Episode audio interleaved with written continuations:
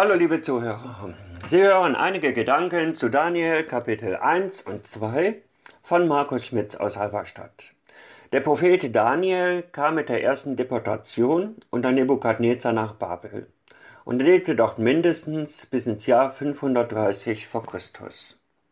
Nach dem Untergang des babylonischen Reiches stieg Daniel zu einem der höchsten Beamten im Medopersischen Reich auf. In den beiden Kapiteln geht es um eine Statue, die verschiedene hintereinander folgende Weltreiche symbolisiert. Diese Reiche lösen einander ab oder gehen ineinander über. Die Visionen sind so exakt, dass eine kritische Bibelforschung den Zeitraum der Verfassung des Buches jünger datiert hat. Also, dass die Visionen erst nach den Ereignissen geschrieben worden wären. Diese Erklärung scheitert aber, da sich die Visionen nämlich genauso stichhaltig bis in unsere Zeit und Jesu Wiederkunft fortsetzen. Da es in den gesamten zwei Kapiteln um eine bestimmte Vision geht, komme ich um die Auslegung natürlich nicht drum herum. Und deshalb möchte ich doch an dieser Stelle betonen, dass ich mich mit meiner Auslegung täuschen kann und außerdem kein ausgesprochener Endzeitprophet bin. Auch kann ich meine Auslegung an dieser Stelle nicht erschöpfend begründen. Es gibt also mehr Gründe für meine Annahme als die hier ausgeführten. Kommen wir zu dieser Vision und dieser Statue. Das Haupt aus Gold steht für Babel, die Brust aus Silber für Persien, der Bauch aus Kupfer für Griechenland und die Beine und Zehen aus Eisen für Rom. Das heißt, das letzte Reich, das hier erwähnt wird, ist das römische Reich. Und dieses Reich fällt dadurch auf, dass es aus zwei Teilen besteht, die beiden Beine. Das römische Reich teilte sich sehr frühzeitig in Ost- und Westrom auf, bestand aber dennoch weiter. Am Ende, bevor Jesus wiederkommt, besteht es noch immer. Nur ist aus dem zweigeteilten Reich ein Staatenverbund geworden symbolisiert durch die Zehen aus Erde und Eisen, aus schwachen und starken Teilen, die nicht wirklich zusammenpassen. Das Heilige Römische Reich deutscher Nation endete erst 1806. Durch die Verträge von Rom wurde dieses Reich als so etwas wie ein lockerer Staatenverbund wieder sichtbar. Weite Teile der römischen Kultur, Sprache und Gesetzgebung sind für Europa bis heute grundlegend. Aber es gibt ein Problem. Dieses Staatengebilde ist nicht sehr stabil.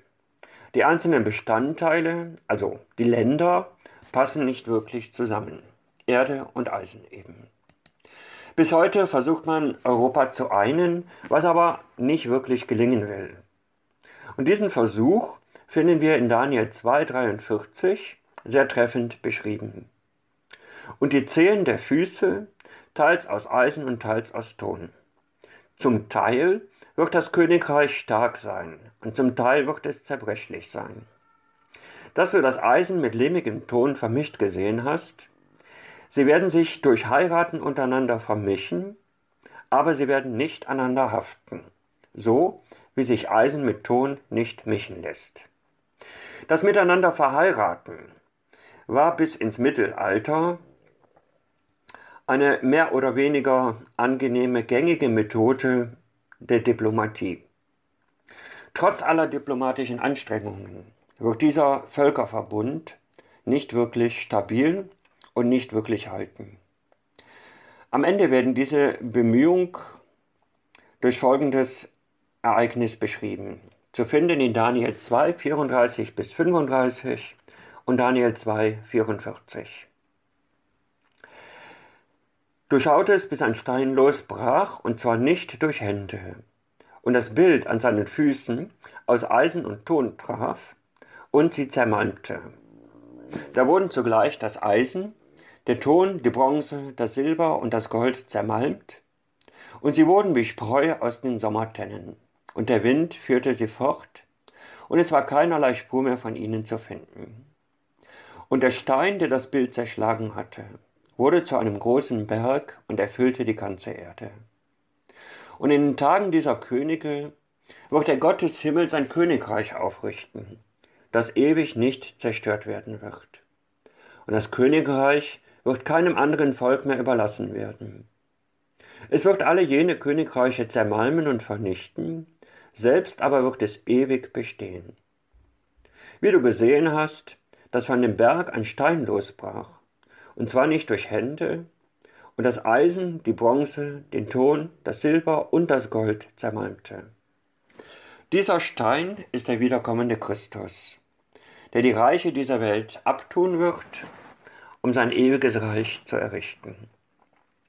Und für alle, denen das jetzt zu abstrakt und theologisch, theoretisch war, zum Schluss noch ein ganz praktischer Gedanke, gerade für unsere Zeit.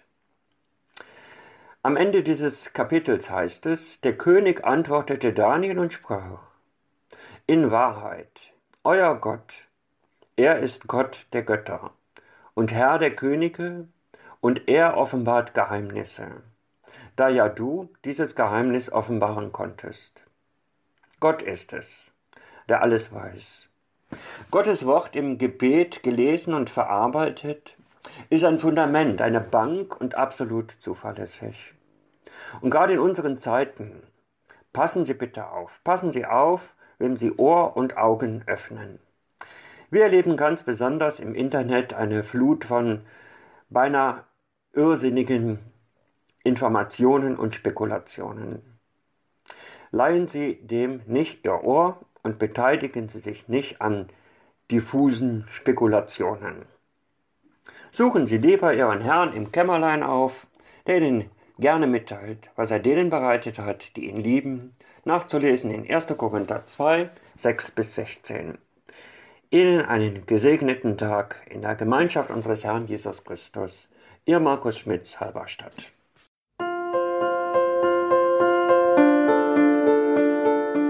Dies war eine Folge aus unserem Podcast In einem Jahr durch die Bibel, ein Projekt des Gemeinschaftsverbandes Sachsen-Anhalt. Morgen geht es weiter. Unsere Arbeit und auch dieses Projekt lebt fast ausschließlich von Spenden. Wenn Sie unseren Podcast mit einer Spende unterstützen möchten, so ist uns das eine große Hilfe. Dies geht per Überweisung an Empfänger LKG Nordhausen. Die IBAN-Nummer lautet DE 68 820 540 520 038 009 647. Wenn Sie eine Spendenbescheinigung benötigen, dann geben Sie bitte Ihren Namen und Ihre Anschrift mit an. Ganz herzlichen Dank. Nun wünsche ich Ihnen einen gesegneten Tag und freue mich, wenn Sie auch morgen wieder mit dabei sind. Viele Grüße, David Israel aus Nordhausen.